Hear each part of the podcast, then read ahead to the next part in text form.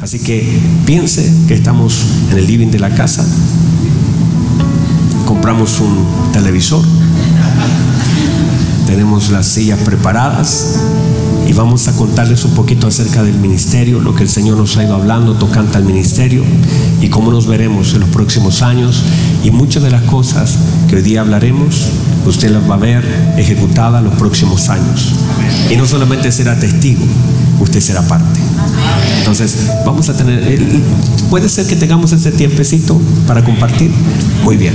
Voy a pedir entonces que tome asiento, pedir a mi esposita, amada, que pase.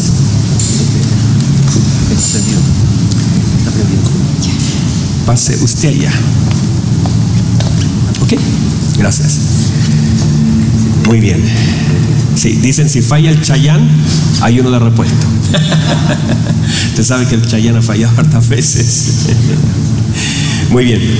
Vamos a comenzar eh, compartiendo, si hay alguno de ustedes, vamos a tomarnos por ahí 45 minutos para contarles un poquito acerca de, del lugar donde el Señor le ha sembrado. Este hermoso lugar que el Señor ha puesto como una casa ministerial.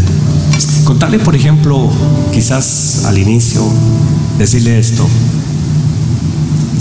Decirles que estábamos toda la vida, en el caso mío, servía al Señor con mi papá, mi mamá, amando al Señor con todo nuestro corazón. Yo no conozco otra cosa que servir al Señor de muy pequeñito. Y, y creo que no hay que conocer nada más. Eso es todo.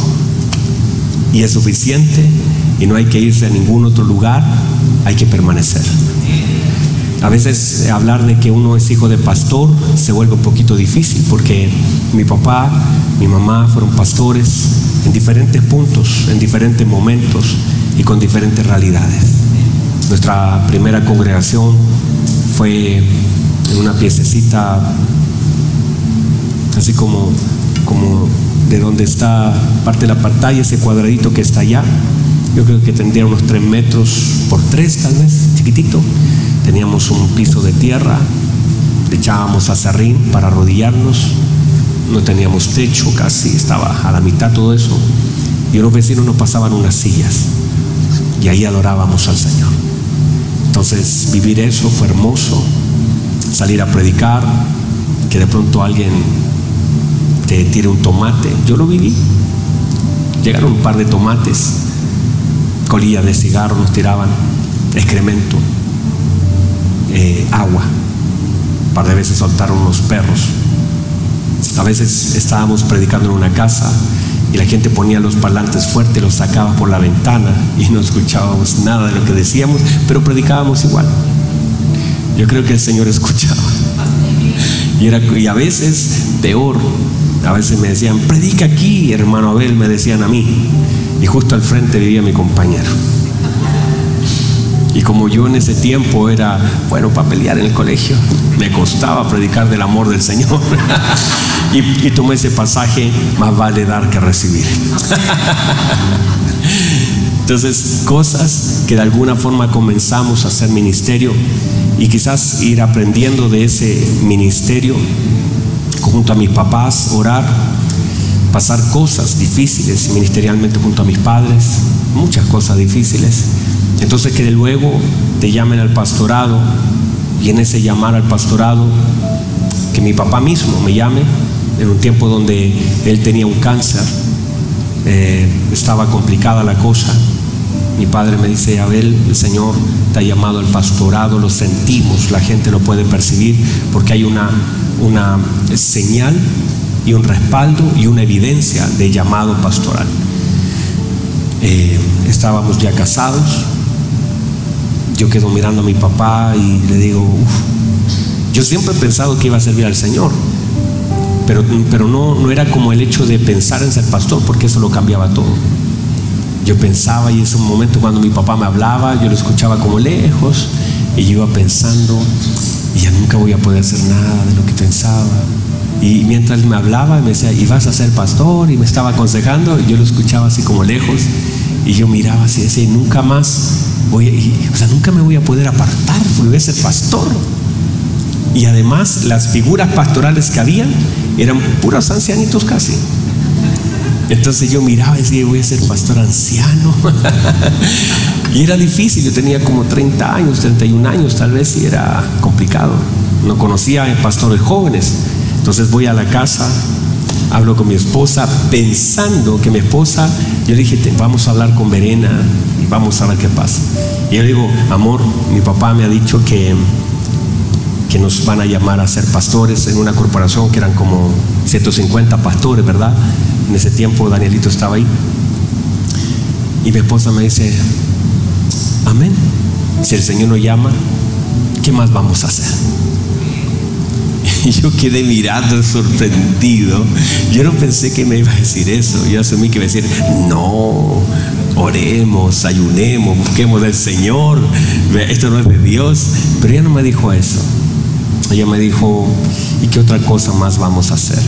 Sino servir al Señor. Y eso, hermanos, eso fue fuerte. ¿Te acuerdas de ese momento? A ver, cuéntame usted algo. bueno, eh, buenas noches, amada iglesia.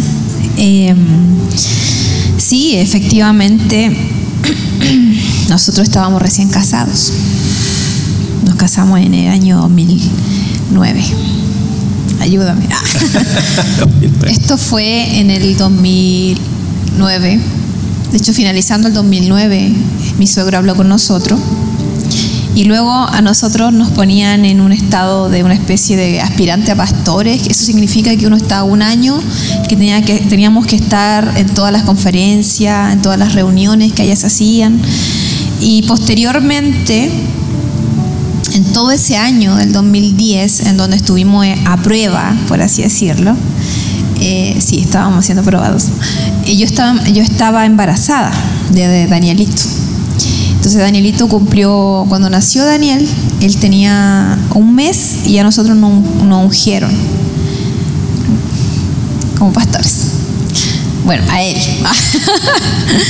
Eh, yo reconozco el ungimiento en mi vida en el año 2014, que ahí el pastor Germán soltó palabras sobre mi vida y, fue una activación, fue tremendo lo que el Señor hizo allí. Eh, lo digo porque hay lugares en donde a la mujer no se le da lugar.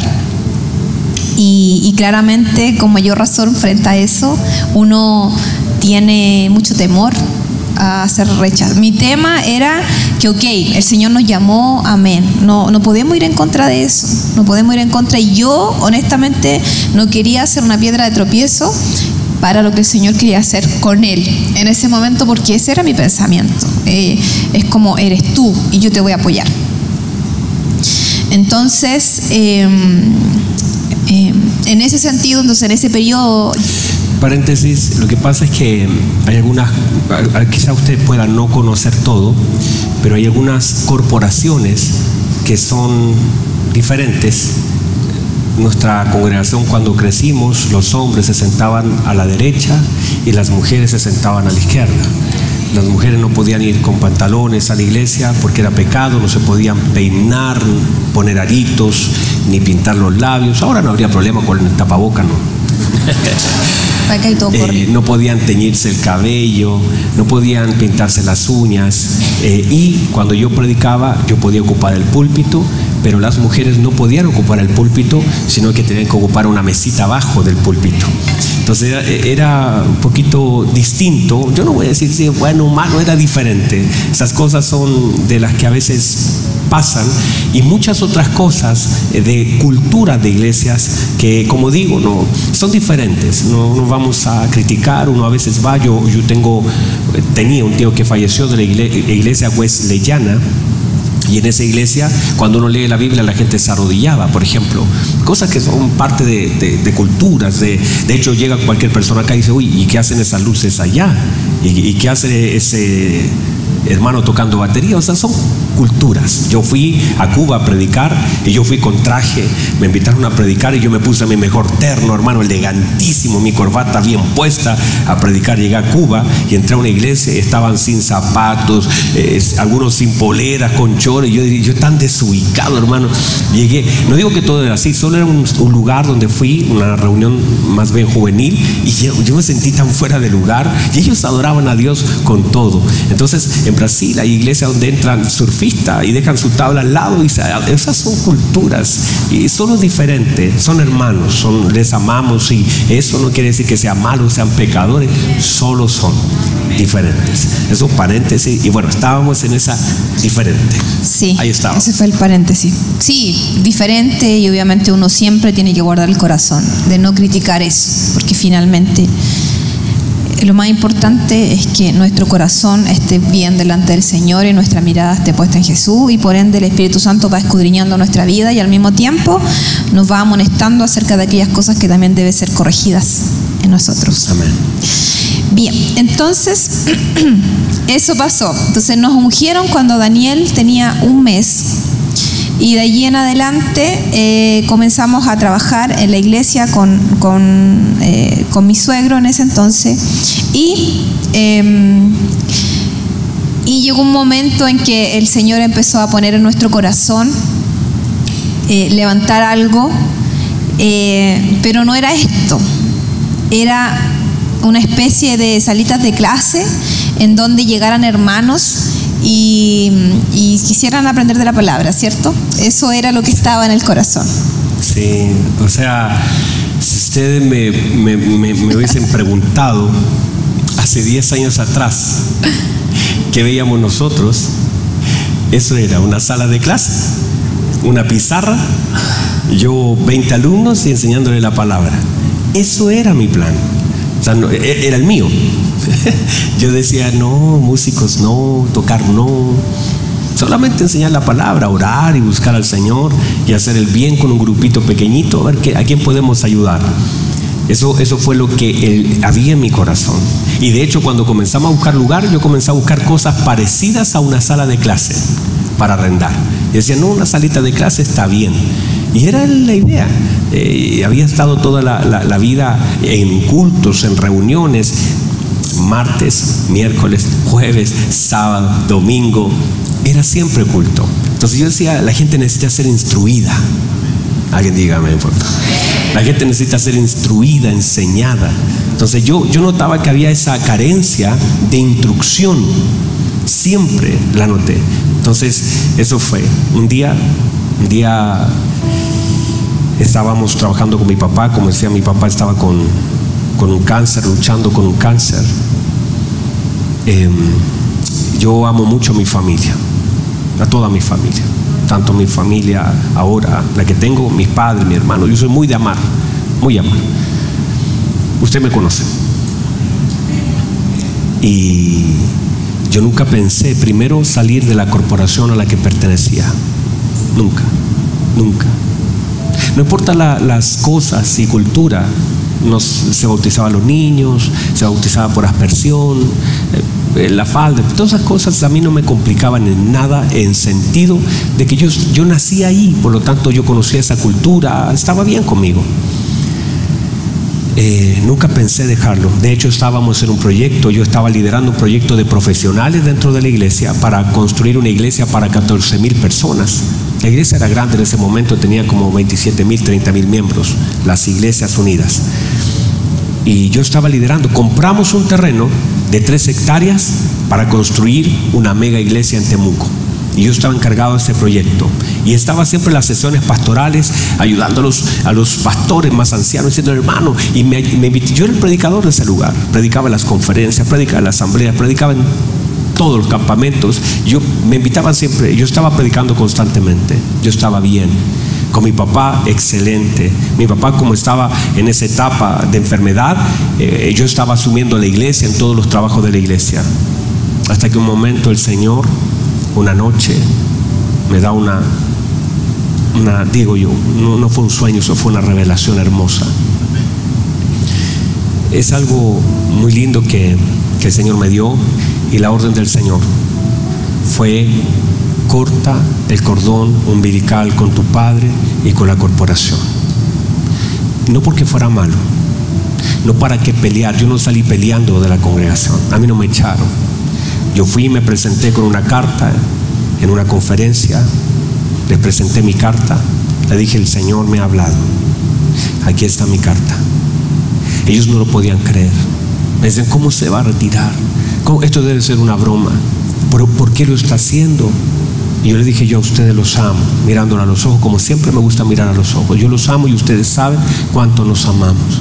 Yo no me voy por una doctrina, no me voy porque la mujer sepa, no, no me voy por eso, no me voy por eso. El Señor me ha dicho que comience algo. Y sé, según el Señor, que haciendo esto, si lo hago con ustedes, le va a generar un tremendo problema. Ellos no aceptaban luces, batería, era un rollo tremendo. Entonces yo dije, esto va a dañar y el Señor sabía lo que iba a suceder. Entonces, ellos no podían, yo les pedí que oraran por mí, pusieron sus manos, me bendijeron. Los abracé. Quizás al año después se generaron unas situaciones, pero, pero este tiempo nada, todo estaba bien. Me tuve que salir del proyecto. El proyecto se terminó con mi salida prácticamente. Se vendieron las hectáreas y eso no continuó. Y luego hablé con mi papá también. Eso fue difícil. Decirle, papá, Dios me ha hablado. Y míreme, por favor, yo en mi vida jamás pensé hacer ministerio sin mis padres. Nunca, nunca.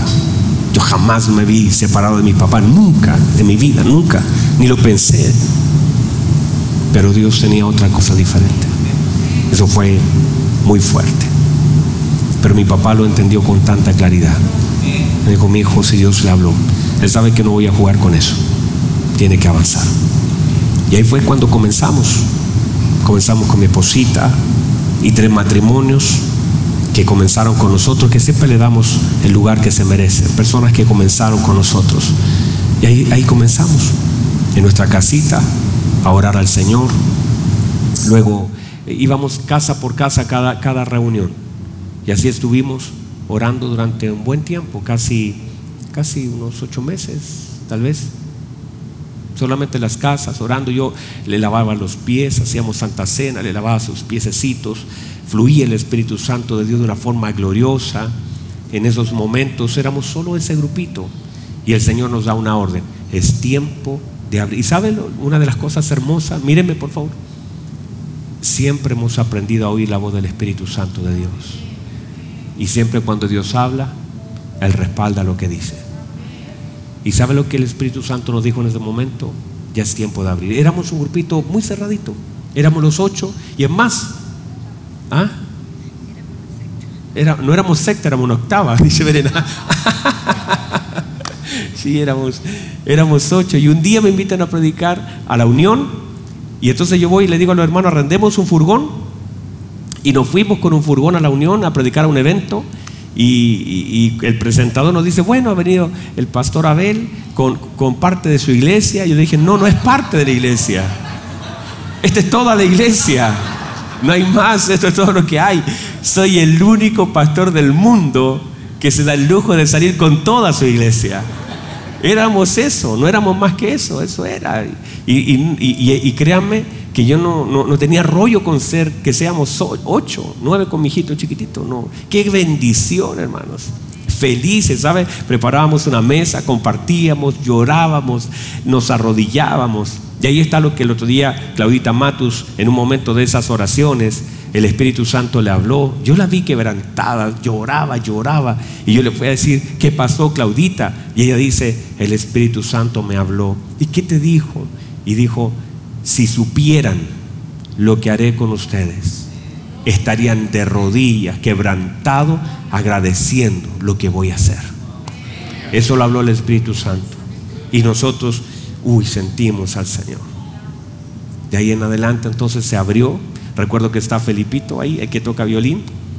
levanta tu mano, Felipito. Ahí está Felipito. Estábamos en un campamento y yo le digo, Felipe, tú estás en Santiago, ¿a qué congregación asiste? Me dice, no, yo estoy, pero no, no, no participo en ninguna. Yo le dije, mira, nosotros estamos levantando una iglesia en Santiago, me gustaría invitarte. Y él me dijo, sí, buena onda, me decía así como Felipe, buena onda. y jugando a la pelota. Y, y de pronto llegamos acá y Felipe se transformó en un hijo, hermanos. En un hijo. Felipe es un hijo. Felipe es un verdadero hijo. Ha caminado ya todos estos años con nosotros. Es un hijo. Tremendo hijo. Y luego Pablito que está ahí. Pablito, levanta tu mano. Pablito, recuerdo cuando llegó Pablito, también estábamos ahí en la sala multiuso. Y llegó Pablito, llegó Cristal, llegó tu hermanita, llegó Elías, llegó Esteban. Esteban era un rollo, porque Esteban era bautista. Y nosotros llorábamos ahí, Esteban estaba mirándonos así con cara de sospecha. Yo decía, hermano, oremos y levantemos la mano y Esteban miraba así. No, no, Esteban como que no entraba nada. Igual que la Julita, porque Julita era adventista, tampoco la Julita nada. Y hoy día hace sanidad interior, y no, tremendo. Y, estábamos ahí. Y, ahí, y saben, esos momentos éramos un grupito chiquitito, pero cómo se sentía la presencia de Dios. Tremendo, ¿te acuerdas? Sí me acuerdo, porque era, le dábamos lugar a la palabra y al, tiempo allí de, de compartir. Y para nosotros el concepto de familia siempre desde un principio fue súper importante. Eh, nunca nos proyectamos a tener una iglesia grande en número, sino una iglesia grande en lo que respecta a calidad de personas que fueran parte de esa iglesia y que realmente eh, evidenciaran la obra de Cristo en sus vidas, o sea, personas que amaran al Señor. Yo recuerdo que siempre orábamos y, que, le pedíamos al Señor que, nos diera amor, que se revelara en amor para, para amar a aquellos que el Señor iba a enviar y que fuera realmente un amor sincero, un amor genuino, que uno pueda expresarlo verdaderamente y no un amor fingido, ni, ni, tampoco que nuestro corazón estuviera enfocado en que la iglesia se llenara de personas, muchas personas y que fuera numerosa y guau y genial, sino eh, porque no tiene sentido ser una iglesia numerosa, pero una iglesia, eh, em, este, a ver, ¿cómo es la palabra para que no suene raro? Grande en número, pero muy diminuta en búsqueda del Señor, en, escasa en, en, lo que son las riquezas de Cristo, ¿se entiende? Entonces eso era lo que nosotros obviamente siempre orábamos y le pedíamos al Señor que nos permitiera tener una iglesia que le amara, y que pudiéramos ser familia. Y siempre cuidábamos mucho las relaciones y uno de los principios que siempre enseñábamos era, eh, si tienes alguna diferencia con un hermano, habla con el hermano y no del hermano, con otro. Porque si usted habla con el hermano, la idea de hablar con el hermano, ¿qué va, qué va a suceder? Usted va a buscar eh, eh, edificarse, aclarar la, la diferencia y reconciliar. Pero si usted habla del hermano con alguien más es porque no tiene interés de reconciliarse con el hermano, sino que finalmente anda buscando a alguien que lo apoye en, esa ofensa que hay en su corazón. Entonces siempre hemos procurado cuidar y enseñar a que, se, eh, que las relaciones dentro de la congregación se cuiden. Obviamente siempre hay focos de conflicto, pero gracias al Señor hasta el día de hoy Dios nos ha guardado de, eso. Sí, de hecho, em, orábamos y, decía, y yo le decía a los hermanos, vamos a orar para hacer una iglesia grande, pero grande en amor. Grande en fe, grande en confianza, grande en misericordia. Y, mírenme, el tema del número nunca fue un tema, jamás. Y el Señor es testigo, nunca. Nunca fue, somos 10, somos 15, nada, nos alegramos, llegaba uno buenísimo. Si llegaban dos, buenísimo, nos alegrábamos, si Dios sumaba uno. No teníamos rollo con eso. Nunca nuestro foco ha sido cuántos somos, sino que hagamos lo que tengamos que hacer. Luego de eso, entonces, me acuerdo un día llegó, bueno, llegó el Díaz, llegaron algunos hermanos y así comenzamos. Y luego de eso nos trasladamos a un lugar y fíjese, por favor, empezamos a hacer ofrendas, no hacíamos, y dijimos, vamos a hacer ofrendas, eh, ese grupito pequeño, y empezamos a juntar y yo era el tesorero. Como no había mucha gente, me autodenominé el tesorero y tenía un tazón. Entonces cada vez que hacíamos ofrenda lo poníamos en un tazón y lo yo lo dejaba arribita en la, en la, piececita, lo dejaba ahí. Y un día llegamos y se nos, eh, yo empecé a buscar lugares, fui a varios lugares. Y de pronto llegó una moranté y la señora eh, me pregunta, porque el tema es que no la arrendaban a iglesias, casi nada. Y, cada vez que decíamos, no es para una iglesia, decían, no, no, iglesia, no. Entonces yo notaba que ya no tenía que nombrar iglesia. Yo le dije a la persona que era así como una persona que hacía como yoga, meditación, la señora entraba y se a los pajaritos a la entrada, una cosa así en la oficina, incienso por todo el lado. Y entonces empezamos a hablar y, le dije, y me dijo, ¿para qué lo quieren? Le dije, para instruir a la gente, para educar a la gente. Nos gusta educar a la gente, darle charlas históricas de personajes importantes. Le dije, le dije, mi esposa es psicóloga. mi esposa es psicóloga, tenemos otras personas y empezamos, tenemos, eh, queremos hacerle bien a la gente. Y él dijo, oh, yo también me gusta ayudar, me gusta alinear las chakras, me decía. Le dije, no, nosotros también le alineamos las chakras. El aura y toda la cuestión también lo podemos hacer. Y la cosa es que la señora me lleva al lugar y cuando llegamos al lugar lo miramos y dijo, qué lindo lugar. Y yo dije, ¿y cuánto vale este lugar? Y me dice, no sé, me acuerdo, eran como, había que tener como 930 mil pesos. Y yo dije, 930 mil. Ok, le dije, ya, veámoslo, hagámoslo. Y voy a contar la plata, hermanos, en el tazón. Yo no sé ese tazón, hermano, bendecido, hermano. Y yo empecé, a que la plata estaba así, así, así apretada adentro, no la podía ni sacar, y la saco. Y empiezo. Uno, dos, tres, cuatro. Y empecé a contar. Y habían 930 mil pesos. Una cosa, pero exacta. Así una, es que yo decía ni más ni menos. Estaba la plata. Y cuando le digo a los hermanos que estaban ahí, le digo, hermanos, ya está listo. La plata está. Yo no sé cómo Dios lo hizo, pero lo hizo. Y nos pusimos ahí, nos, eh, eh, y era, el lugar era pequeñito. A ver, ayúdeme la cámara. El lugar era como todo este púlpito. Esto era, el, lugar chiquitito, y tenía un subterráneo.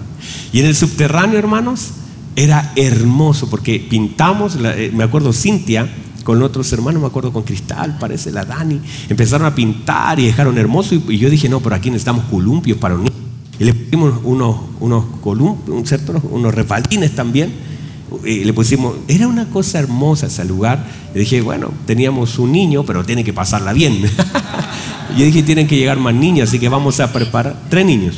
Bueno, tres niños habían como diez columpios. dije, tienen que pasarla bien. Y arriba entonces teníamos la, iglesia. Y abajo yo le puse una tele y le puse unos parlantes. Yo no sabía mucho multimedia, pero conecté algunas cosas por ahí. Y abajo los niños escuchaban el mensaje, veían el mensaje, todo. Entonces, y arriba estábamos. Y, empezamos, y no hallábamos cómo ponernos porque éramos tan poquitos. ¿Cuánto habríamos? Unos 20 hermanos. Y, el lugar era así, entonces lo hice mirar a la muralla, los separé como así. Era como en pandemia, separado como por tres metros para que se viera lleno el lugar. y el tema es que no teníamos tampoco sillas. Me acuerdo que en esas conversaciones yo le digo a los hermanos, saben, necesitamos sillas, no tenemos sillas. Y no teníamos plata tampoco. Le dije, no tenemos sillas. Entonces, yo dije, podríamos buscar quien venda sillas. Esa tarde me llama un hermano. Y el hermano Julio, que yo sé que vende sillas, porque le habíamos comprado con mi papá. Y me dice, Pastor Abel, yo le digo, sí. Me dijo, ¿puedo hablar con usted? Le dije, mire, estoy ocupadito, eh, ¿podemos hablar más tarde? Claro, me dijo. Entonces yo asumí que alguien lo había llamado para que me llame para venderme sillas.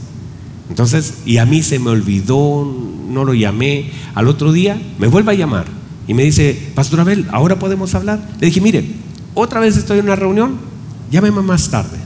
Y me llama luego en la tarde. Y yo le digo, y me dice, Pastor Abel, ¿se acuerda que usted me dijo que lo llamara la tarde? Y yo dije, este hermano me quiere vender sillas, tanto que me molesta. Y, yo le dije, y ahora sí hablemos, cuénteme. Me dijo, no, pues lo llamo porque, por, por las sillas. Y le dije, sí, claro, la silla, sí, estamos viendo el tema de, la compra, estamos, vamos a juntar platita, estamos recién cambiados, no teníamos para comprar silla. Y no, el tazón no tenía nada, hermano.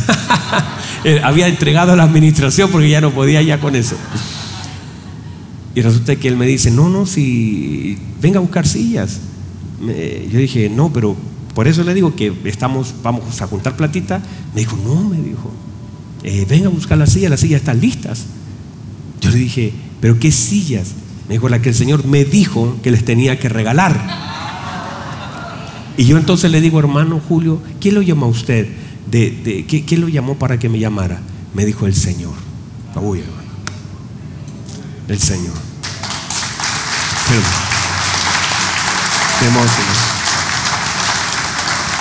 Y, y esas cosas a mí me quebrantaban.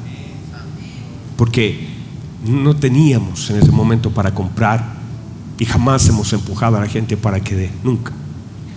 Entonces, que el Señor haya oído y haya querido tocar el corazón de alguien para sembrarnos unas sillas, nuestras primeras sillas. Son hermosos. Es saber que a veces Dios escucha el susurro de una conversación. Él conoce nuestras necesidades. Él sabe lo que necesitamos. Yo pensé que alguien le había dicho. Él me dijo, no, a mí nadie me ha dicho nada. Solo que ayer, a mediodía, el Espíritu Santo me inquietó para que lo llamara. Y yo recordaba que era el momento donde estábamos hablando de las sillas. Ni siquiera nos pusimos a orar. Ah, lo hablamos. Dijimos, necesitamos sillas. Tenemos que hacer algo para comprar sillas. Y el Señor escuchó esto y se lo llevó al hermano Julio. Lo puso como un sentir en su corazón. Lo puso como un querer. Y él empezó a llamarme. Y así que fuimos a buscar nuestras primeras sillas y las llevamos. Y cuando él le contaba a los hermanos, era ver la mano del Señor, la gloria del Señor. Cosas hermosas, ¿verdad? Bueno, esas cosas vivíamos ahí en ese lugar, eh, tremendo, ¿verdad? Sí, y luego ya crecimos. Era, ese lugar tenía un baño con dos puertas. Le hicimos dos puertas. Tenía uno, pero. Y el baño estaba al lado de donde el predicador entregaba la palabra. Deja mostrar cómo lo hacíamos. Era una cosa, pero estamos confiando, estamos en la casa, ¿verdad? Yo estaba aquí predicando, imagínense, a ver la camarita si me sigue. Yo estaba aquí predicando. Este era el púlpito aquí. Este era el baño, literalmente estaba aquí. Aquí. Yo estaba aquí. Y resulta que la puerta estaba acá. Entonces la gente, cuando yo estaba predicando, o pasaba por al frente de mí, o pasaba atrás de mí, se veía feo. Entonces, ¿qué dijimos? Hagámosle una puerta ahí al frente. Entonces era un baño pequeño, pero tenía dos puertas. Y ese baño sonaba, hermano. Tenía un ventilador así. Tenía un ventilador que sonaba y sonaba. Entonces, si alguien pasaba al baño, primero era porque tenía una necesidad que no se podía de ninguna otra forma que pasando. Porque imagínense que yo estoy predicando acá y estoy, eh, hermano, y la palabra y todo. Que usted se pare y pase por al frente y que todo lo van a ver porque no hay forma y que más encima se escuche todo lo que allá está pasando. porque era muy chiquitito. Se escuchaba todo, entonces yo trataba de hablar más fuerte, le decía al tecladista que le pegue más fuerte, porque si no eso se, se sentía mal, ¿me entiendes? Y eso era nuestro, nuestro super baño. Entonces yo les decía a los hermanos, ya saben hermano, esta puerta es para las mujeres y los hombres entran por ahí para que darle como más lugar, que sea más internacional la cosa. Pero ese era nuestro bañito con dos puertas. Sí, vivimos tiempos hermosos allí en ese lugar. Amábamos eh, el, el reunirnos, en el fondo, el hacer familia, el compartir. Y luego ya el lugar nos quedó pequeño. Obviamente no, no, teníamos el tiempo aún en ese momento para hacer más de una reunión, porque podríamos haber hecho dos reuniones, ¿cierto? Hasta cuatro reuniones. Claro, no se nos, es que nunca, no se nos ocurrió. Es que, es que, nunca habíamos, yo, yo no vengo, nunca conocí hacer dos reuniones, nunca, no sabía, no, no pensé. No, y un punto importante era que en ese tiempo eh, igual estábamos trabajando. Tú trabajabas en, sí. aún, en, viajabas a Rancagua estábamos allá con algunas situaciones. Luego de eso nos cambiamos a este lugar. Eh, cuando llegamos acá éramos 80 personas. Y de hecho la 80 ahí y para atrás y se veía eso grande porque no estaba en esa salita. Entonces nos mirábamos y es como, ¿cómo se va a llenar esto? ¿Te acuerdas? Lo mirábamos y era como grande, los hermanos así, eh, era muy se veía muy grande. Pero deja contar eso. Sí, claro. Es que, no, no, es que esto es muy bueno porque... Está emocionado. Porque resulta que cuando alguien me da el dato, aquí antes había una iglesia. Antes de nosotros hubo una iglesia. Eh, el pastor tuvo problemas con los vecinos, eh, mucho problema, y y no pudo seguir pagando. Entonces se puso en arriendo el lugar y antes era una, como un pequeño taller mecánico, algo así. Y cuando yo vine, entonces la señora me dice, la corredora me dice, la verdad, eh, yo dije es para una iglesia, ya estaba confiado, además yo tenía tremenda congregación, pero éramos 80, entonces dije, podemos arrendar cualquier cosa. Y yo le dije, no, si nosotros hemos ya pagado un año allá y pagamos bien, no tenemos problema y todo. Pero esto era, arriendo era cuatro veces o cinco veces lo que pagábamos allá. Pero era muy grande. Entonces yo le dije, y yo cuando entré, uy, yo sentía al Señor y el Espíritu Santo me dio testimonio que este lugar era. Entonces yo no tuve que decirle nada más, no le dije que íbamos a hacer capacitación, aquí le dije, aquí se levanta una iglesia. Y cuando le digo eso, ella se cierra. Y ella me dice, imposible, no le arrendamos a iglesias, porque la última tuvo problemas económicos y tuvo problemas con los vecinos. Entonces yo le dije, mire, la verdad, nosotros somos, no sé cómo eran, después supe cómo era la iglesia, era muy, muy, muy fuerte todo lo que hacían. Le dije, nosotros somos súper tranquilos y nosotros cumplimos súper bien. Y, la señora me dijo, mire, tengo así, y me mostró, me dijo, así, mire, todas estas visitas son como dos o tres empresas que la vienen a ver, yo creo que algunas cierro. Y yo la quedé mirando y le dije, ¿sabe señora? Este lugar es nuestro. Y usted no lo va a poder render a nadie más que a nosotros. Y la señora me quedó mirando y me dijo, oiga, usted es bien, bien osado. no, le dije, es que el Señor me dio testimonio ahí afuera, que nosotros íbamos a estar aquí adentro. Entonces, y de hecho, Después incluso trajimos a los hermanos y, usted sabe lo que hacemos. oramos, clamamos, lo pisamos, lo hacemos alguna cosa para decir esto es nuestro. Y entonces vinimos. Y recuerdo que pasaron como tres meses o cuatro meses y yo le dije, llamé a la señora otra vez, porque ella no me llamó. Y le dije, ¿cómo le ha ido con sus arriendos? Y me dijo, mal. Nadie me ha arrendado, nadie me quiere arrendar. Le dije, porque nadie le va a arrendar. Ese lugar es nuestro, señora. O sea, porfiada, señora. Y la dueña, la señora Eliana, que falleció hace como 3, 4 años, la señora Eliana era una ancianita como de 90 años. Y, me dijo, es que nosotros estamos complicados con lo evangélico porque hace mucho ruido y eso molesta a los vecinos, no queremos. Le dije, yo me encargo de los vecinos. Si pasa algo, yo me hago responsable por contrato de cualquier problema con los vecinos. Y adicionalmente, no vamos a tener problema de dinero. Le dije, ¿cuánto es lo que usted está pidiendo? Me dijo, dos meses de garantía, me da arriendo, comisión, eso sumaba como 14 millones de pesos. Nosotros nuestra ofrenda eran de 50 mil pesos, domingo, era poquito. Además, el problema es que teníamos puros escolares. eran puros escolares puros jóvenes potencialmente trabajadores, jóvenes emprendedores, pero todo, mire, yo era el más anciano, de hecho, en ese momento, ¿verdad que sí? ¿Cierto, Felipe? Yo era el más, yo no había más, todos los demás eran puros muchachos. Entonces, y, todos medio escolar, entonces no, no, no tenían mucho para dar, así poquito. Entonces yo le dije, ok, le dije, hagamos una cosa, visítenos el domingo en la iglesia vea lo que nosotros hacemos. Y el día lunes, nosotros, si usted me dice que sí, el lunes firmamos contrato y yo le pago su platita. No tenía, el, mire, usted miraba el tazón, hermano. No había nada en el tazón. Había un té y un, té con leche, nada más. Se ocupó para otra cosa. La cosa es que ella me dice, yo voy a ir con la señora Eliana a la reunión. Le dije, no hay problema. Y cuando llego tempranito a la iglesia, yo le digo a los músicos, hermano, a, los hermanos que adoraban, decía, ningún escándalo, pura adoración aquí.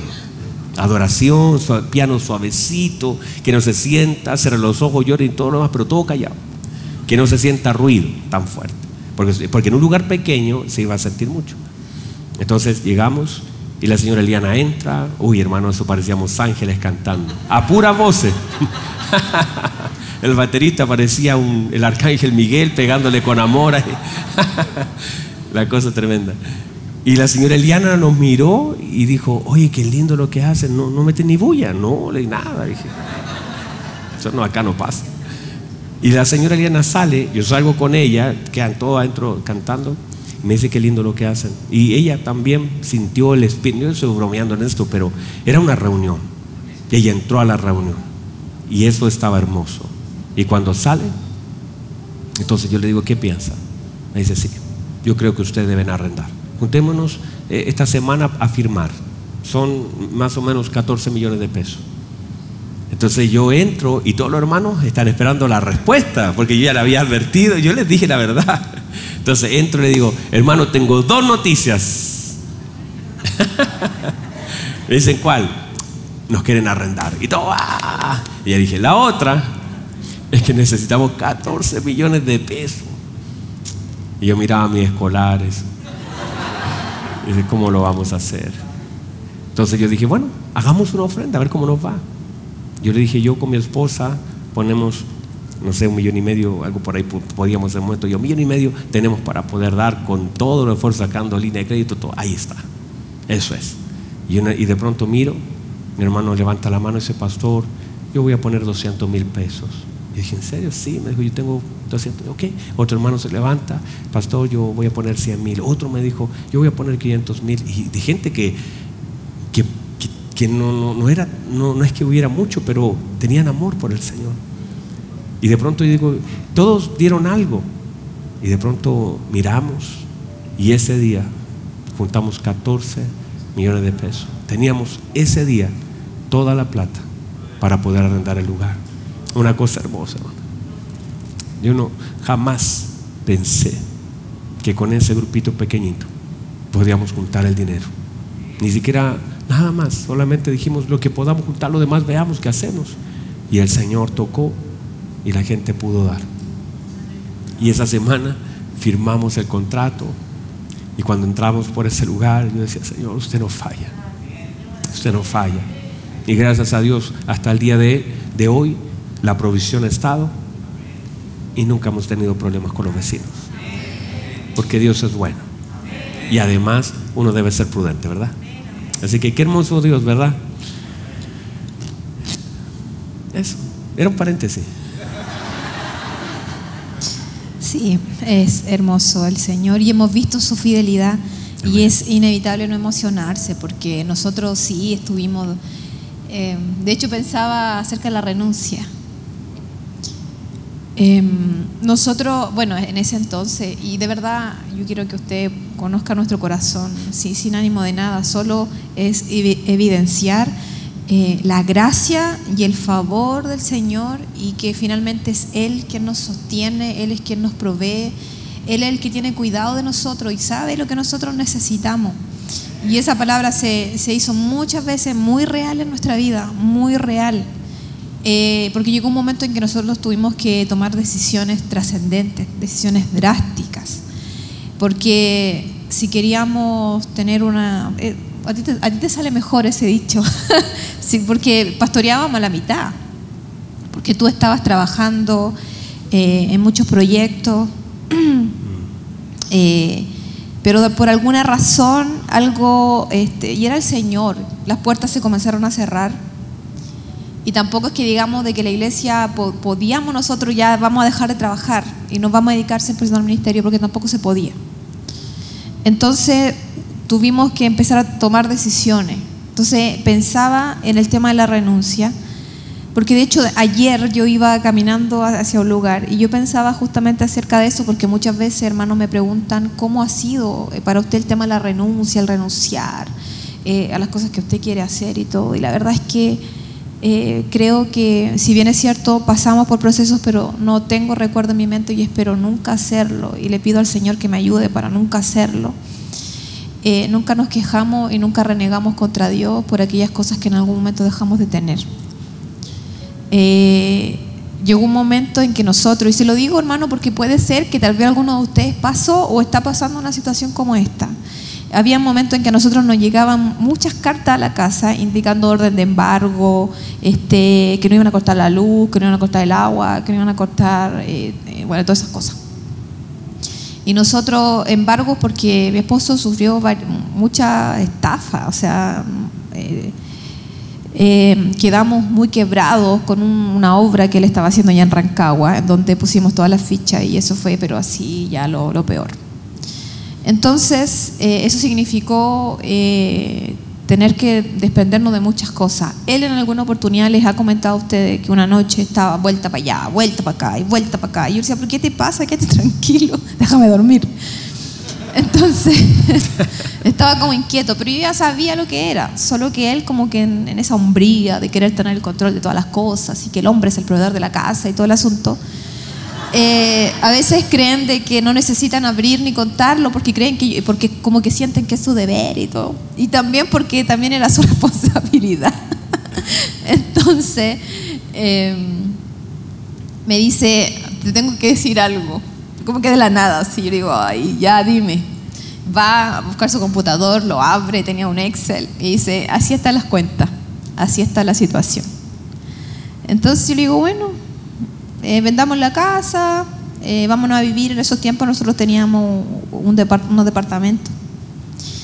Eh, y yo le digo, y vámonos a vivir a un departamento y andemos en micro, si no tengo problema para andar en micro. No nací en, en auto, de hecho nací en medio del barro, en el sur andaba arriba de los caballos, arriba ahí de las carretas y esas cosas, así que no hay problema. Entonces él me dice, lo hablamos, lo conversamos, pero la cosa estaba complicadísima, hermano, muy complicada. Y si usted me pregunta a mí cómo fue que resolvimos eso en ese momento, yo la verdad es que no sabría decirle porque de hecho yo estaba, ese, asunto a nosotros nos persiguió hasta cuando yo estaba embarazada de David, que eso fue en el 2015. Entonces durante todo ese periodo nosotros estábamos sirviendo al Señor. Servíamos, le creíamos al Señor. Predicábamos de las riquezas de Cristo. Eh, predicábamos una y otra vez, nunca nos paramos aquí adelante para hablar de esto, ni para dar pena, ni para manipular nada. Y si yo, yo, no, no creo que usted me haya escuchado a mí en alguna otra oportunidad hablar yo de esto porque no me creo que el Señor por alguna razón me lleva a decírselo. Entonces siempre nos paramos acá y predicamos porque creemos en un Dios que es poderoso y que Él tiene cuidado de sus hijos y que Él sabe lo que sus hijos necesitan. Y por eso debemos entrar en esa legalidad de creerle al Señor. Dios sabe lo que tú necesitas. Lo único que tú tienes que hacer es que tu oración sea conocida delante del Señor. Que tu oración sea presentada delante del Señor, pero con una actitud que marque una diferencia, con acción de gracia, con una actitud de, agradecimiento, de agradecer al Señor. Porque si lo hace desde la queja, desde la crítica, desde el enojo, desde, pero ¿por qué? Mira, es como, mira, pero si yo te sirvo, mira cómo me tienes. No, hermano, no, porque es una honra servir al Señor es una honra servir a Dios. Y si usted me pregunta a mí si, si yo volvería nuevamente a, decir sí, sí, claro que sí. Y incluso más en ese momento cuando me, llama, me llamaron, cuando me, porque mi suegro igual habló conmigo, después con los dos, yo no tenía idea lo que iba. Yo solo tenía un prejuicio en mi cabeza. Y ese prejuicio era que iba a tener que vivir lo que muchas eh, mujeres de Dios en ese tiempo vivían. Pero yo estaba dispuesta, ya, bueno, pero al mismo tiempo tenía mucho temor, mucho temor. Entonces, en eso, eh, a lo que iba con eso es que yo tenía 22, 22, 23 años. Y el Señor, conocí al Señor a los 15. Entonces, y de una vida así súper disfuncional. Entonces, yo le volvería a decir sí al Señor una vez más porque lo que Él ha hecho eh, en nuestra vida, de hecho alguien me preguntaba cómo ha sido servir al Señor estos 10 años en el ministerio con nuestros hijos, ha sido lo mejor. Yo creo que, y agradezco tanto al Señor por haberme alcanzado, porque yo no sé dónde estaría hoy si es que Él no me hubiese alcanzado. Y creo que eso eh, ha marcado una diferencia en mi vida porque he tomado conciencia, porque no tiene que ver conmigo, no tiene que ver con que, ah, es que yo, Él me alcanzó, o sea, Él me abrazó con su amor, Él me cubrió con su gracia, Él evidenció mi condición y al mismo tiempo manifestó su grandeza sobre mi vida y eso me hace a mí amarlo. Me hace amarlo, me hace agradecer, me hace darle toda la gloria y toda la honra a Él, porque finalmente, hermano, llega un momento en que uno dice, Nada, nada, nada tiene sentido si Él no está en nuestra vida. Entonces, en ese sentido, yo agradezco al Señor y en medio de todos esos procesos que vivimos, eh, en, esos momentos en donde de verdad era, era complejo, yo entré a estudiar, el Dios me permitió estudiar psicología, terminé la carrera, yo tenía, quería tener una consulta, atender pacientes trabajar en un, no sé, hacer proyectos sociales, así tenía muchas ideas en mi cabeza, pero eso, hubo un momento en que fue como ya, como que suelto mis sueños en pos de lo que Dios tiene para mí. Porque el único motivo de mi corazón hoy es, agradar al Señor en la medida de lo posible, lo que pueda, y que Él se sienta agradado, y que el día de mañana Él me pueda, eh, me pueda decir, hija amada, estoy agradado con lo, que, con lo que eres, con lo que me has permitido hacer en tu vida, no sé. Esa es la motivación de mi corazón. Y entonces, amados, eh, vivimos esos procesos difíciles, pero de verdad, de verdad que, que no se compara con toda la gloria que hemos visto. No se compara para con todo lo que el Señor ha hecho en la vida de tantos hermanos, en su vida. Recuerdo cuando hicimos los primeros bautismos, no me acuerdo cuántos eran en total, pero nosotros así como que impactados, así ver entrar a las aguas. 17 personas. Dentro de ella estaba la Danielita Villagra, la Scarlett, el eh, Felipe eh, Fuente Alba. Fuente Alba, entre otros que no recuerdo en este momento. Pero entrar a las aguas y nosotros era ver, ver, era sentir, estamos en el lugar donde Dios nos quiere tener y haciendo lo que Él quiere que hagamos.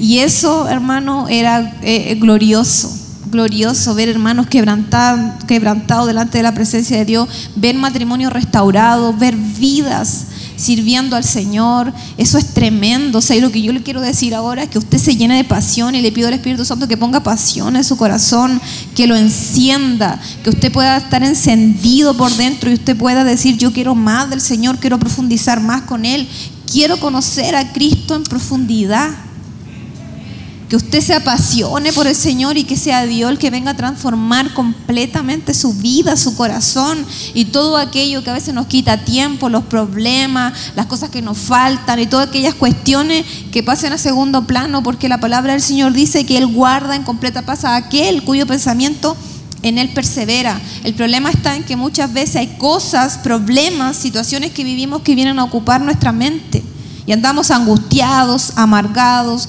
frustrados. Entonces, qué importante es detectar lo que estamos pensando y pedirle al Señor que nos, nos permita meditar en su verdad y conocerla, experimentarla, vivirla. Eso. Bueno, voy a poner la verdad que sí fue, eh, quizás eh, haciendo el paréntesis de lo que dice mi esposa, eh, yo recuerdo que mm, justamente las puertas se estaban cerrando por todos lados. ¿Has estado alguna vez que las cosas comienzan a cerrarse? Y yo veía que, era una tras otra. Estábamos predicando en Colombia cuando me avisan que acá en Santiago, la empresa a la que le trabajábamos eran dos supermercados. Estaba haciendo, yo estaba construyendo dos supermercados en, en Maipú y habíamos comprado 150 millones tal vez en mercadería y la empresa se da la quebra y todo mi material quedó allá adentro, no pude cobrar nada. Entonces yo veía todo cayéndose a pedazos. Hasta que en un momento, recuerdo, y estaba eh, en la iglesia sirviendo con todo mi corazón al Señor, pero también viajando para todos lados, al norte, al sur, a trabajar, haciendo todo lo posible. Pero veía que las puertas se estaban cerrando. En un momento teníamos como 250 trabajadores en Rancagua, era una cosa tremenda, eh, pero todo estaba cerrándose. Y cuando por fin, en un momento, saqué un proyecto, hermanos, pero buenísimo. Era casi en ese tiempo un millón de dólares que me iba a tardar tres meses en hacerlo. Y yo dije, con esto lo termino, se paga lo que se debe y me dedico al ministerio. Ese era un muy buen plan. De hecho, íbamos con Marcelo y Mariela, eh, que nos habían invitado al teatro, y íbamos caminando con ellos cuando me avisan que me gané el proyecto. Yo dije, lo hago me retiro. Dejo todo pagado y sigo predicando al Señor. Y el tema es que el Señor me habla y me dice, suelta el barco ahora. No quiero que tomes nada más. Bueno, tremendo. ¿Y sabe lo que tuve que hacer? Renunciar a ese proyecto que venía a salvarme de todo. Mi plan era tres meses. Yo le dije, Señor, tres meses, termino este proyecto, pago lo que se debe de, todas las cosas pendientes, quedo con, eh, con todo pagado, mi casa pagada, todo pagado, y te sirvo tranquilo. Y el Señor me dijo, no, quiero que sueltes todo ahora. Y tuve que hacer finiquitos esa semana, tuve que renunciar a ese proyecto porque entendí que el Señor no quería que yo estuviera tres meses más y que le dé la gloria a algo, que hizo algo. No, no, no, Dios no, quiere, no quiso eso. Y lo que hizo el Señor fue decirme, ahora renuncia a todo. Y solté ese proyecto, yo lo veía irse, hermanos, y qué triste. Finiquité 250 personas y todo, hermano, usted, usted sabe lo que significa que nosotros llegamos a la casa con mi esposa, llegábamos a la casa teníamos cartas por todos lados, después de un culto glorioso, diciendo yo, hermano, créale al Señor, estamos bien, gloria al Señor.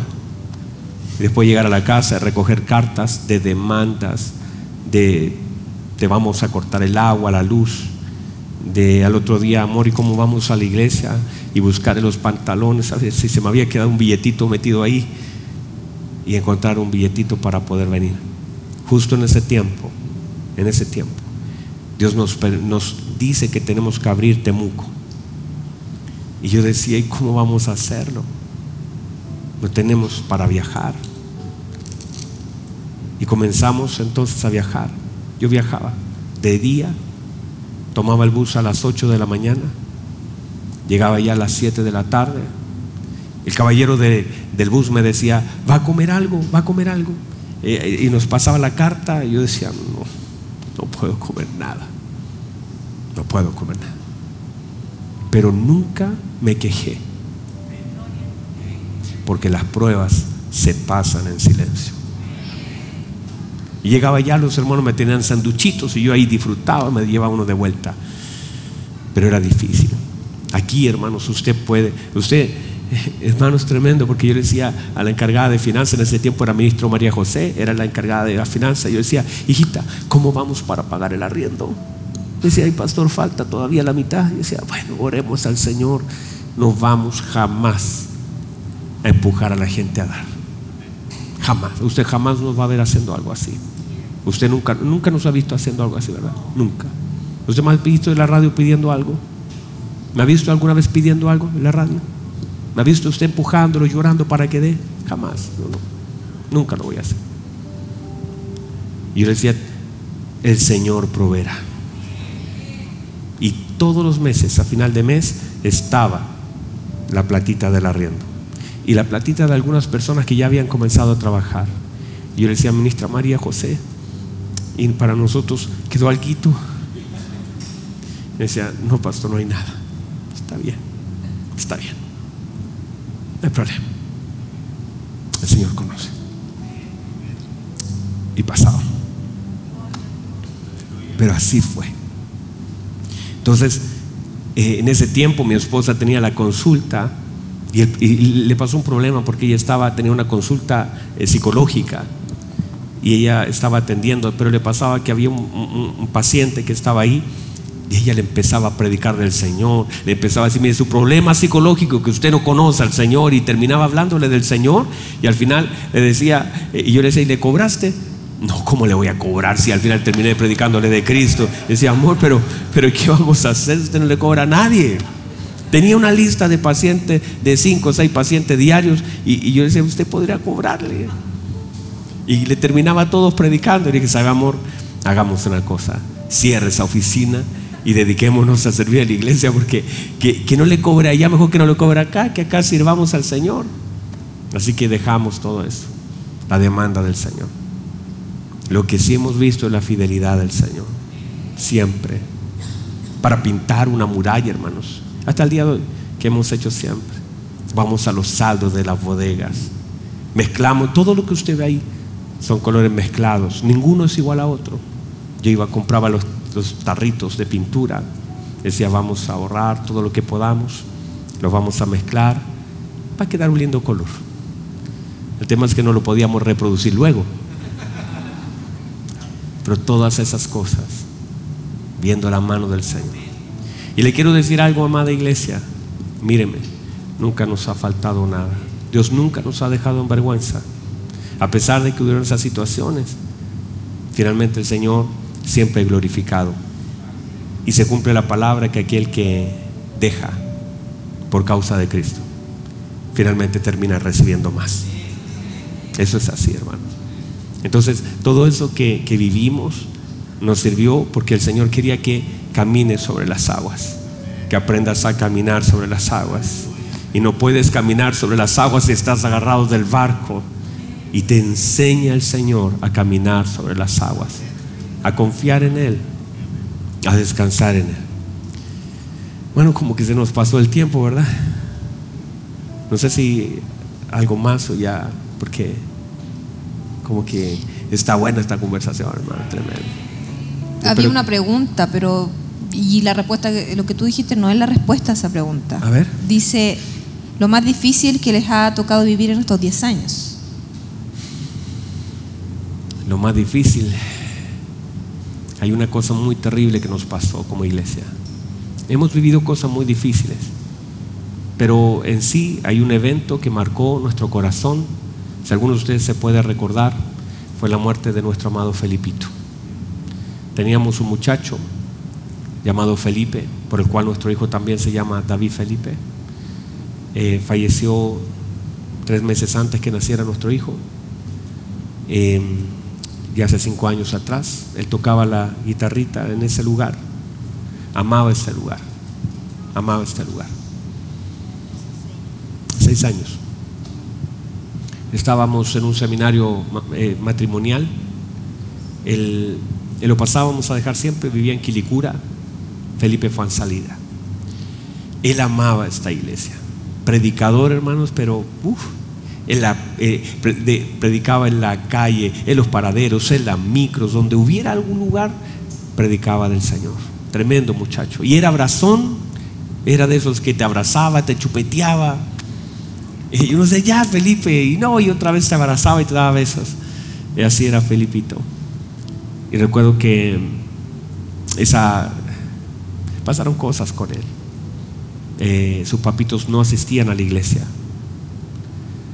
Y él siempre esperaba poder ver y alcanzar. Y él me dijo un día, nos dijo, mis papás van a llegar por mí. El Señor me va a usar a mí para que mis papás lleguen. Y en realidad así fue. Después de su muerte, sus papitos comenzaron a caminar con nosotros. Estábamos ese viernes, eran los viernes de gloria en ese tiempo, no eran jueves de gloria, hoy día es miércoles de gloria, viernes. Era así, ese tiempo era viernes de gloria. Estábamos en la puerta, esa semana habíamos conversado. De hecho, había un letrero en su, en su cuarto que decía, este miércoles me junto a almorzar con Pastor Abel. Teníamos una reunión, eh, habíamos estado hablando esa semana de que se iba a casar y me dijo, pastor, estoy feliz porque Javita, que era de otra congregación, va a venir a estar con nosotros acá. Y súper bien. Y hablamos un buen rato en la noche, chateándonos ahí. Y recuerdo que mm, ese día nos despedimos aquí. Yo lo abrazo. Le digo, Felipito, bueno, como siempre, nos amamos todo. Otro día teníamos un seminario matrimonial. Cerramos el seminario. Con mi esposa fuimos a comer con Felipito con Felipito, que no sé se fue, pero ahí está Felipito. ¿Te acuerdas, Felipe, que fuimos a comer? Estábamos comiendo una comida china y de pronto me llega un WhatsApp de la mamá y me dice, Felipe tuvo un accidente, se cayó en parapente. Y yo dije, uy, qué tremendo. Y puso un mensaje inmediatamente, oren porque Felipe se acaba de caer, era instructor de parapente. Y se cayó. Yo dije, ¿y dónde está? Está en un hospital, en tal lugar. Yo dije, a, ver, le dije, llamé a Hernán, me acuerdo, le dije, Hernán, vente a buscar, a, vente a buscarme para que Verena se vaya con los niños, estaba embarazada. Me voy rápidamente y Felipe finalmente llevó a la casa a Verena. Y cuando estamos haciendo todo ese trámite, pagando la cuenta, saliendo al auto, la mamita me avisa y me dice que Felipe había fallecido. Que Felipe falleció. Y eso fue duro, porque era un hijo y nos pegó.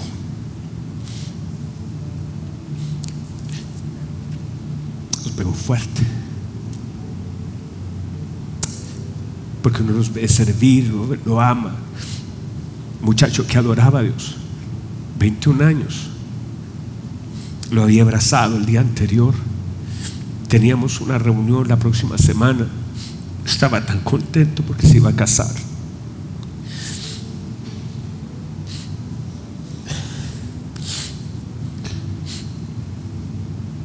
Y de pronto, de hecho mañana, 14, el 14, se cumplen seis años, un par de días más, se cumplen seis años de que él falleció. El domingo se cumplen seis años. Yo sentí que las fuerzas se me fueron, porque era como un hijo para mí. Y para la iglesia, muchacho tan amado, tan alegre, tan servicial, donde se necesitaba algo, él estaba. Ese día viernes había estado con Elizabeth Valdés, ayudando para todos los eventos que Elizabeth tenía, ayudándole a ordenar libros, predicando, haciendo videos, que de pronto lo abracé un día viernes y el sábado. Entré a la morgue, me permitieron entrar vi su cuerpo y le agradecí a Dios por la vida que Dios le había dado. Lo pude besar, lo pude acariciar, lo pude despedir.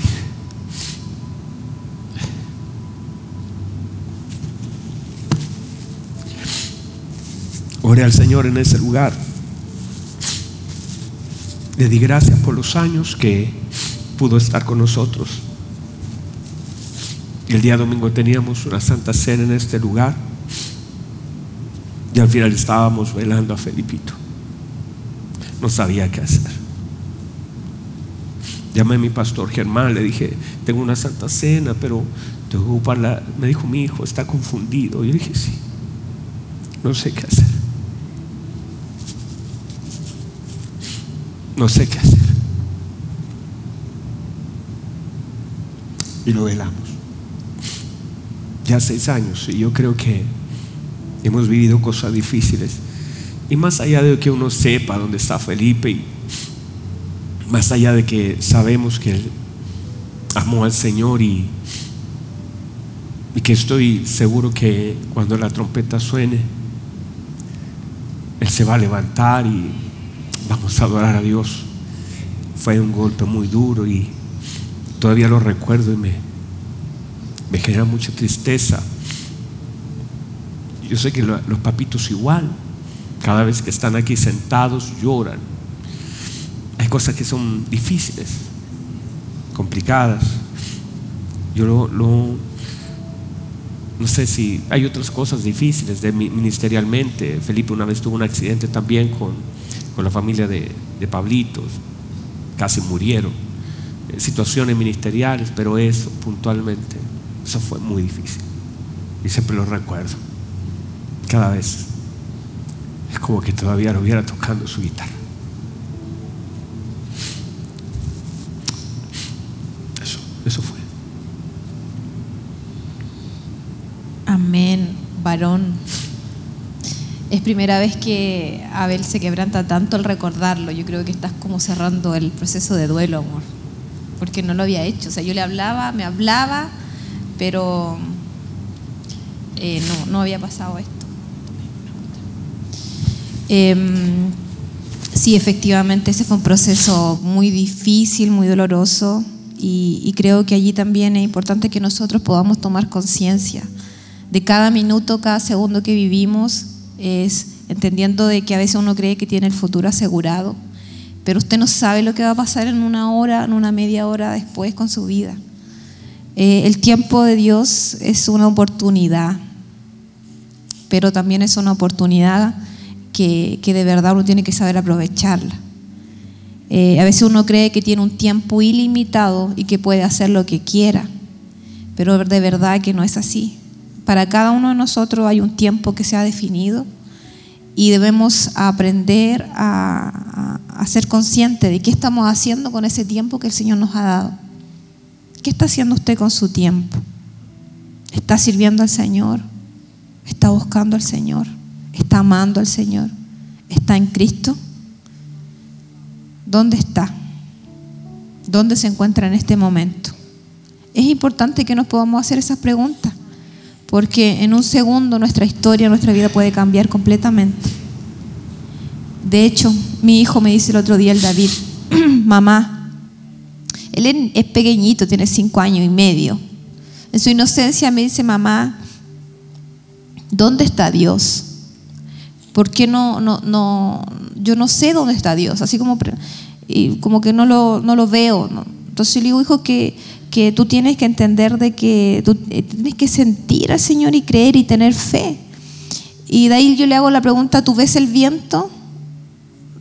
No me dice, porque, o sea, me dice sí. Y lo sientes, sí, siento el viento.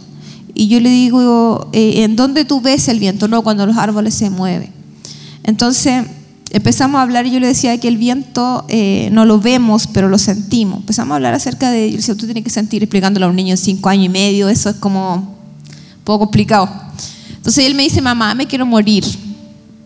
Y cuando me dice eso, yo digo, David, ¿por qué me dice eso? No, porque quiero estar con Dios. Entonces yo le decía, hijo, pero es que tú tienes que conocer a Dios acá. Porque en realidad cuando tú te mueres, tú ya deberías de haber conocido a Dios. Porque de lo contrario, cuando nosotros... Eh, eh, es muy distinto a alguien que muere en, en Cristo que a alguien que no. Entonces lo importante es este tiempo en vida que tenemos, aprovechar esa oportunidad y preguntarnos si estamos en Cristo. si somos hijos del Señor, porque eso es lo, que importa. Eso es lo que verdaderamente importa. ¿Estoy en Cristo? Si el día de mañana me muero, ¿estoy con el Señor? Son preguntas que uno no se hace. Son preguntas de las cuales uno no es consciente, pero debiésemos hacerlas hacerla de vez en cuando, reflexionar en ello. Porque nadie se quiere morir, pero pero debemos aprovechar también esta oportunidad y que estar a cuentas con el Señor. Amén. Bueno, ya vamos a cerrar. Quizás había una, una pregunta más solamente para decir, porque... No, Sí, sí, ya estamos. Pero básicamente decirle, hermanos, que, que estamos agradecidos de este tiempo. Esperamos que algo de lo que hemos dicho le pueda servir para que usted sepa dónde estamos, cómo comenzamos, eh, pero también donde Dios nos va a llevar. Por ahí había alguien que nos preguntó y nos dijo, pastores, ¿y cómo se ven cuando celebren 20 años? Y yo me lo pregunté también. Veré a muchos de sus hijos. Me veré dedicando a muchos nietos tendremos un hermoso colegio, tendremos un hogar de niños que el mundo abandonó y que Dios nos permitió recoger. Tendremos un centro de restauración matrimonial donde la gente de diferentes lugares vendrá, estará semanas en ese lugar siendo tratada, guiada y restaurada por el Señor veré a una iglesia perfeccionada, seremos más viejitos, pero llenos del Señor. Veré a mis hijos adorar a Dios. Veré a ustedes servir a Dios con pasión, los que hoy día están un poquito medios cojeando, Dios los va a enderezar. Muchos de ustedes tal vez estarán con su familia, verán ustedes personas por las cuales lloraron, y oraron. Entrarán por, no por esta puerta, no estaremos en este lugar, pero será hermoso. Tal vez dentro de los próximos 10 años la trompeta pueda sonar, seguro. Y ya quizás estemos adorando a Dios delante de un mar de cristal, todos juntos, disfrutando de la bendita presencia de Dios, mirando al Señor cara a cara. Pongámonos en pie, hermanos. Cierra sus ojos un momento, por favor. Cierra sus ojos un momento. Y tal vez pensando en esta misma pregunta, ¿dónde estará usted los próximos 10 años?